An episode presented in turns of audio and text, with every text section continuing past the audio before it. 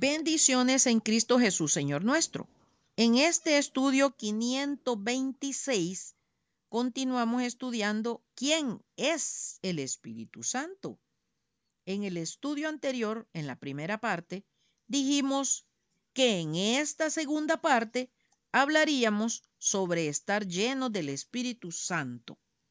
Entonces, ¿qué significa estar lleno del Espíritu Santo? Muchas veces en la santa palabra de Dios se usa la frase la llenura del Espíritu Santo para referirse también al bautismo en el Espíritu Santo. Pero en la práctica es diferente porque la llenura se refiere específicamente a que a, cada creyente debe mantenerse cada día lleno del Señor.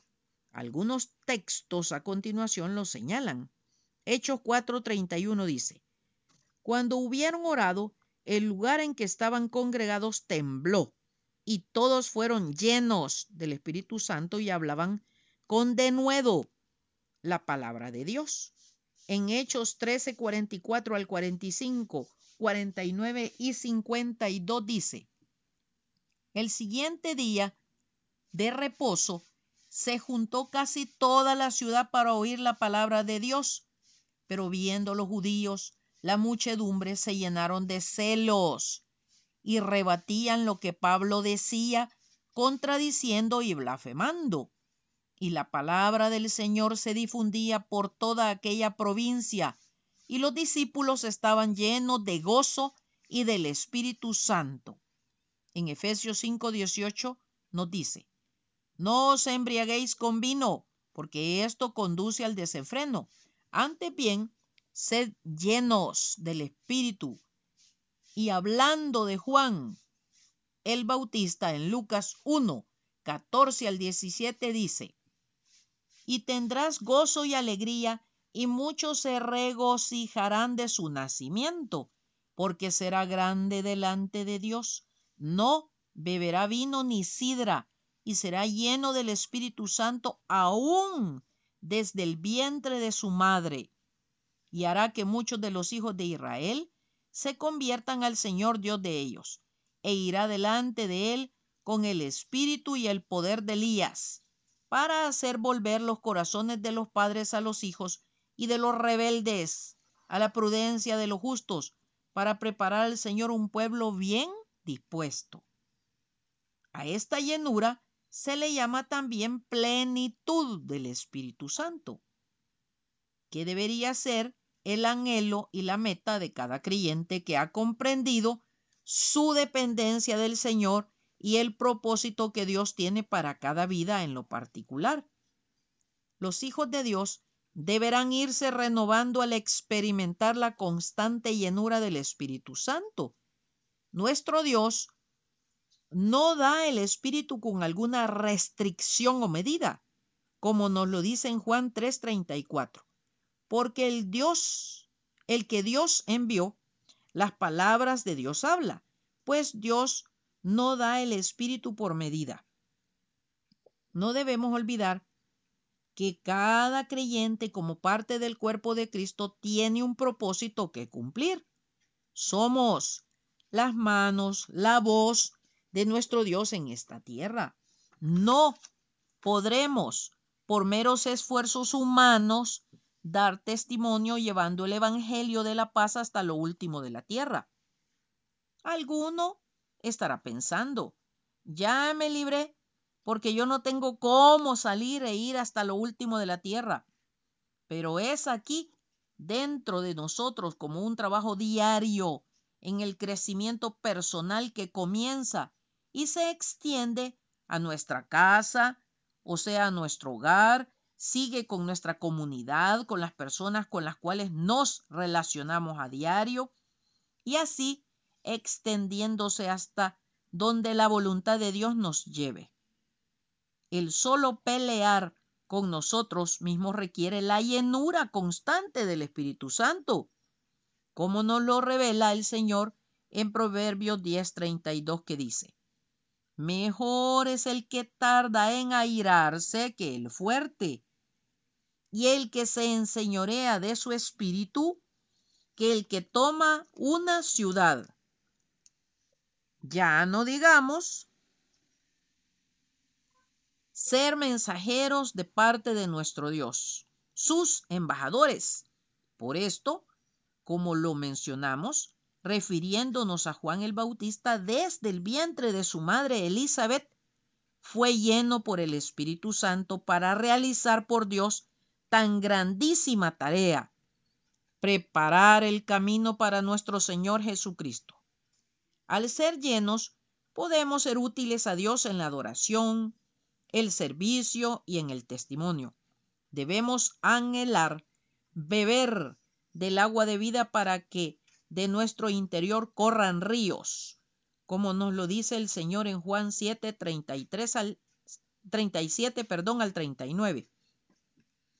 En el último y gran día de la fiesta, Jesús se puso en pie y alzó la voz diciendo, Si alguno tiene sed, venga a mí y beba. El que cree en mí, como dice la escritura, de su interior correrán ríos de agua viva. Esto dijo del Espíritu que habían de recibir los que creyesen en él. Pues aún no había venido el Espíritu Santo, porque Jesús no había sido aún glorificado. Esta experiencia no es solo por un momento, sino debe renovarnos diariamente hasta que llegue el momento de nuestra transformación completa a la imagen de Dios en su presencia. El Señor en Efesios 3, 16 al 21 nos dice, para que os dé conforme a las riquezas de su gloria, el ser fortalecidos con poder en el hombre interior por su espíritu, para que habite Cristo por la fe en vuestros corazones a fin de que arraigados y cimentados en amor, seáis plenamente capaces de comprender con todos los santos cuál sea la anchura, la longitud, la profundidad y la altura, y de conocer el amor de Cristo que excede a todo conocimiento, para que seáis llenos de toda la plenitud de Dios. Y a aquel que es poderoso para hacer todas las cosas mucho más abundantemente de lo que pedimos o entendemos, según el poder que actúa en nosotros, a Él sea la gloria en la iglesia, en Cristo Jesús por todas las edades, por los siglos de los siglos. Amén. Muchos son los creyentes que al abandonar su primer amor han perdido la plenitud que hacía rebosar su corazón en el momento de su conversión. El Señor lo advierte en Apocalipsis 2, 4. Pero tengo contra ti que has dejado tu primer amor. Si han perdido esta plenitud, podrían volver a hallarla. ¿Cómo? Primero, debemos arrepentirnos del desvío, recibiendo el perdón que Dios ofrece y volver a beber de la fuente inagotable de la gracia de Dios, como nos lo indica el Señor en Juan 4, 13 y 14 que dice, Respondió Jesús y le dijo, Cualquiera que bebiere de esta agua, volverá a tener sed, mas el que bebiere del agua que yo le daré, no tendrá sed jamás, sino que el agua que yo le daré será en él una fuente de agua que salte para vida eterna. De esta manera andará en el Espíritu y no en su carne, como nos lo advierte en Gálatas 5, 16 al 25, que dice, digo pues, andad en el Espíritu y no satisfagáis los deseos de la carne, porque el deseo de la carne es contra el Espíritu y el del Espíritu es contra la carne y estos se oponen entre sí para que no hagáis lo que quisiereis.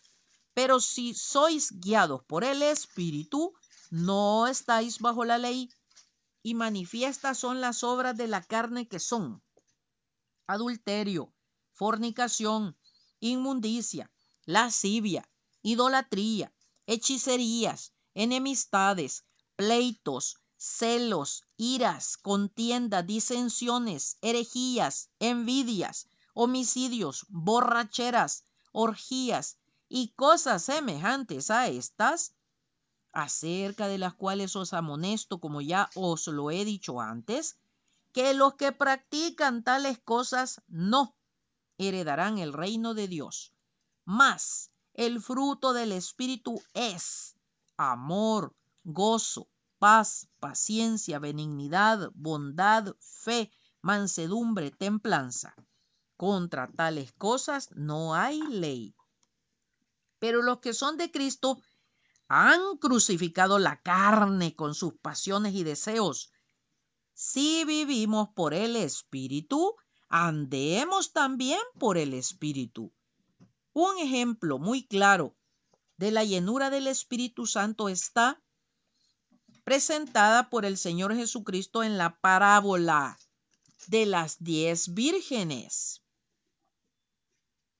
En ella se hace distinción entre las cinco vírgenes insensatas que andaban en la carne y las cinco vírgenes prudentes que se irán con el esposo, el Señor Jesucristo, cuando Él regrese por ellas. Las que tienen sus vasijas llenas con aceite, que es símbolo del Espíritu Santo. Otros símbolos del Espíritu Santo son fuego, viento, agua, un sello y la paloma. De igual manera, el Espíritu tiene varios nombres para describir su naturaleza. El Espíritu de Dios, el Espíritu de Cristo, el Consolador, el Espíritu Santo, el Espíritu Santo de la promesa, el Espíritu de verdad, el Espíritu de gracia, el Espíritu de vida, el Espíritu de adopción. El poder del Espíritu Santo se manifestó en la vida de nuestro Salvador, el Señor Jesucristo, en su nacimiento, bautismo, ministerio, crucifixión, resurrección y en su ascensión. Será hasta el próximo domingo, si Dios nos presta la vida, que continuaremos hablando del Espíritu Santo, pero esta vez lo haremos sobre el bautismo. Maranata, Cristo viene pronto. Atentamente, Lic Acevedo, colaboradora de Riego.